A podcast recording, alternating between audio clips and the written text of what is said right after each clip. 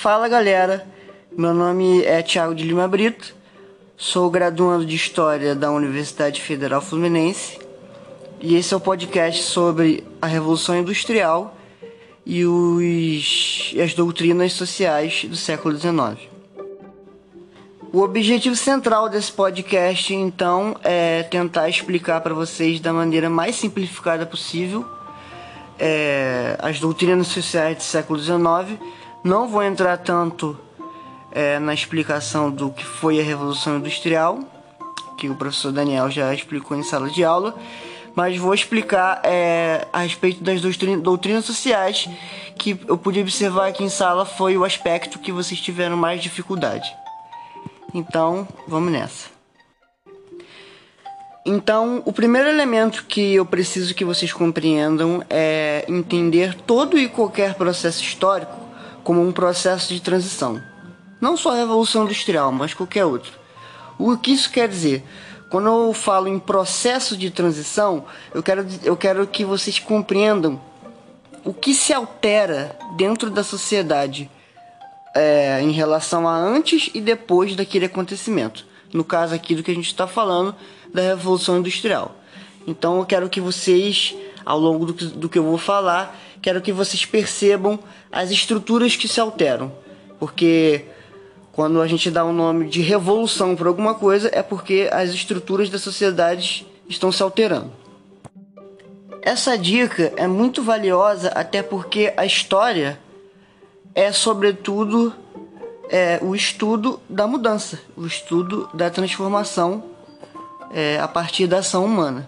Então, o que a gente pode observar que se altera é, dentro da sociedade é, através da Revolução Industrial é uma sociedade, é o surgimento de uma sociedade fabril, burguesa e a consolidação do capitalismo como modelo de organização social. É, esse processo começa a acontecer, sobretudo a partir da década de 1750, no século XVIII. É, a gente tem a consolidação do liberalismo, né, como sistema econômico global, não nesse momento, mas, mas ele se torna depois. É, é aí que começam os inícios das mudanças e das transformações que a gente vai perceber. É, e a Revolução Industrial, ela é em essência um processo de transformações. É um dos processos de transformações mais radicais da história da humanidade. É, o seu berço é a Inglaterra, né, como já foi explicado em sala. É, as principais inovações tecnológicas são o trem, né, o metal, o carvão mineral, é, a modificação da manufatura para a maquinofatura, ou seja, a introdução das máquinas no processo de produção, e é, o capitalismo ele começa a se afirmar como um sistema econômico global. Ele começa a se afirmar é, como forma de organização econômica mundial. E é a partir daí que a, a burguesia se afirma como a detentora dos meios de produção, a detentora é, da propriedade privada. Esse processo, então, ele acelera a transformação de camponeses e artesãos em, em trabalhadores assalariados. Ou seja, cada vez mais partes da população rural vão para as cidades para se transformar no que a gente chama de proletariado ou trabalhador no sentido mais moderno, que é aquele cara que ele não é detentor dos meios de produção e a única coisa que ele tem para ter a, a, sua subsistência, ele é sua força de trabalho, ou seja, o seu próprio corpo. Ele se vende é, em troca de um salário. Então, a partir desse contexto, é, é onde surgem, começam a surgir as questões sociais, né? a pobreza, a exploração, a miséria, os salários baixos, as condições insalubres dentro das fábricas, o trabalho infantil, o trabalho feminino. As mulheres tinham menos direitos que, que os homens em, em, né, nesse sentido. É, e os movimentos operários vão começar a eclodir, como o cartismo e o ludismo, que o professor Daniel já explicou em, em sala. É, essa propriedade dos meios de produção ela está monopolizada na mão de poucos indivíduos da classe burguesa. Ou seja, é um quadro grave de, de, de miséria e de, de desigualdade social. Esse processo que fazem com que as pessoas saiam do campo e vá, vão para a cidade para se transformarem em trabalhadores assalariados gera um processo de divisão de classes, gera um processo de tensões sociais. E é, é nesse sentido que o processo de industrialização modifica a sociedade e muda a vida humana e a organização da vida humana para sempre. É, essas novas formas de organização da sociedade capitalista dentro desse regime mudam, é, mudam para sempre a forma como a gente entende a organização da sociedade. Então, a partir dessas contradições, a partir dessas desigualdades e dessas condições de vidas péssimas dos, dos trabalhadores, surgem as doutrinas sociais como uma consequência direta do processo de revolução industrial. É, outros, outros acontecimentos também acontecem como, como consequência direta da revolução industrial, como a explosão demográfica, muitas pessoas começam a nascer, a população começa a ficar muito grande, é, as cidades começam a ficar muito poluídas, com esgotos a céu aberto, ratos e etc. Nesse sentido. Então, o papel dessas doutrinas ou teorias sociais seriam de crítica a como essa sociedade está organizada nesse momento. As contradições e a miséria da sociedade, etc.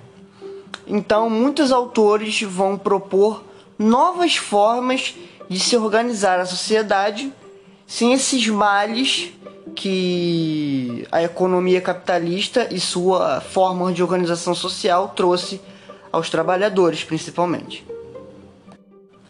A primeira dessas doutrinas é, que tem a sua importância é o socialismo utópico. Muitos pensadores vão idealizar nesse sentido do socialismo utópico é, reformas sociais e políticas mais justas para os trabalhadores das fábricas. É, essas reformas viriam através de negociações com a própria classe é, burguesa.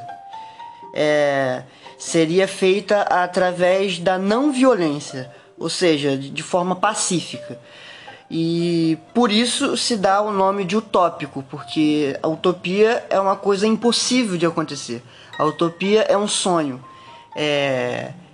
Seria ingenuidade é, acreditar que a burguesia, que é a sociedade que está no topo da hierarquia das classes sociais, que é a detentora dos meios de produção, é, seria ingenuidade achar que a burguesia iria abrir mão de seus privilégios de uma forma tão fácil assim, né?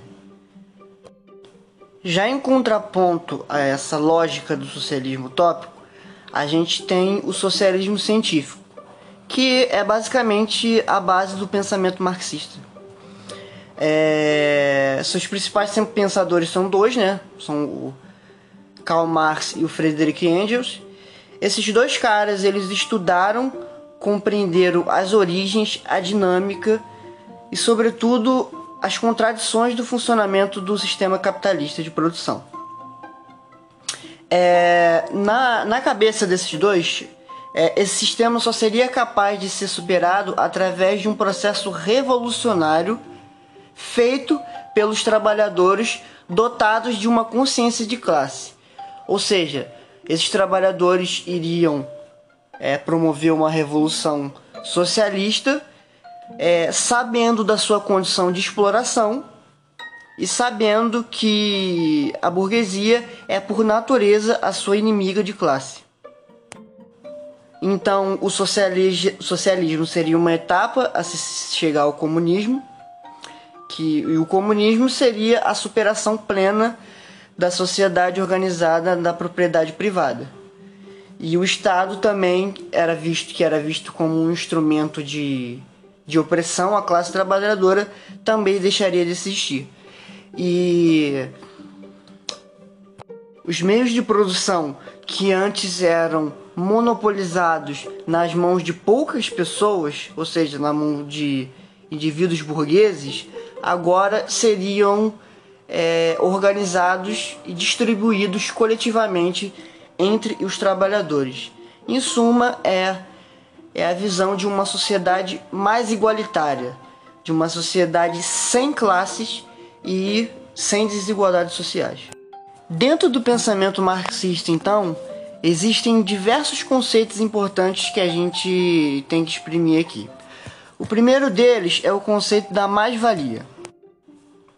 A mais-valia, em poucas palavras, é a exploração do trabalhador pelo capitalista dentro da fábrica.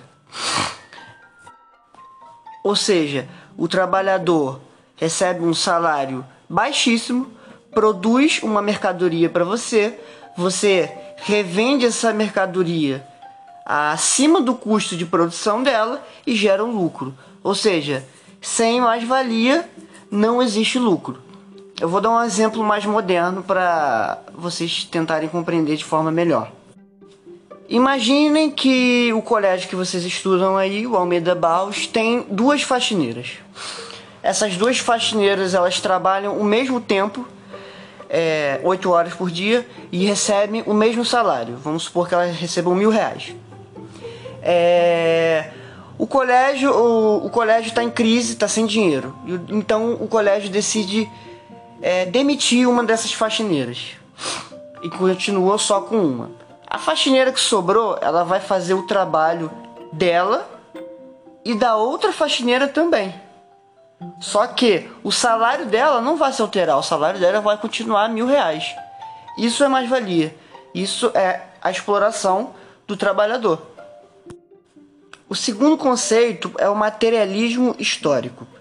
O materialismo histórico é uma teoria, é uma forma de interpretar a história humana de interpretar os acontecimentos. A partir da visão do materialismo histórico, é, tudo o que acontece na história é determinado pela condição, pelas condições materiais de vida, ou seja, a forma como uma sociedade organiza suas formas de produzir as coisas. Dentro da sociedade capitalista, é, a organização das formas de se produzir estão nas fábricas está na exploração e está na dinâmica de tudo que foi dito até aqui. O materialismo histórico então vai dizer que o que determina todo o resto das relações sociais, a cultura, a, a forma de se pensar, a forma de se organizar, é, em suma, os fatores econômicos. O terceiro conceito é é o conceito de luta de classes. Para o Marx tem uma, uma frase muito famosa dele que ele diz: a história da humanidade é a história da luta de classes. É, Para ele, dentro do mundo capitalista, não há como as duas classes sociais principais, que são a burguesia de um lado, como detentora dos meios de produção, e o operário ou trabalhador do outro conviverem em paz. É, Para Marx, isso é impossível. É, de um lado, você tem os explorados, que são os trabalhadores, e os exploradores, que são os burgueses, os detentores dos meios de produção. É, a quem os trabalhadores se vendem. Então, dentro dessa dinâmica de tensão entre essas duas classes, é, no pensamento marxista não, não, não teria como existir paz. Por isso, a história da humanidade é a história da luta de classes. O quarto conceito é o materialismo dialético, ou simplesmente dialética. É, a dialética também é uma forma de se interpretar os acontecimentos históricos, tá? É, a dialética ela é em essência uma dinâmica de contradição. Isso quer dizer que o modelo, o modelo de organização social capitalista, ele tem suas próprias contradições internas que vão acabar destruindo ele próprio ao longo do tempo. Um exemplo dessa contradição é que, mesmo que trabalhadores e burgueses eles estejam em uma eterna luta de classes, um precisa do outro. Isso é uma contradição, porque é, eles, eles precisam um do outro, mas ao mesmo tempo eles lutam entre si. Eles precisam um do outro por quê? O burguês precisa do trabalhador para produ produzir para ele, para trabalhar para ele, para produzir para ele. E o trabalhador precisa do burguês para é, garantir um emprego para a sobrevivência dele, para ter um salário e para ele comer, para ele ter uma moradia e etc. Essa contradição é chamada de dialética. Em quinto e último lugar, a gente tem o anarquismo. O anarquismo é, também é uma corrente ideológica de cunho operário, ou seja, é, ela, ela tem o seu sentido em defesa dos trabalhadores. O seu principal pensador é Bakunin. É, a palavra anarquismo ela significa sem Estado, sem governo ou sem governante, né? uma sociedade organizada com a ausência do Estado. É, e ela também critica as formas das bases da sociedade burguesa capitalista de produção.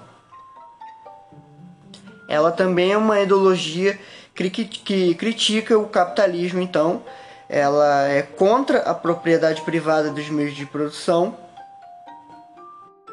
e foi muito importante na organização de lutas de, das massas de, dos operários junto ao marxismo.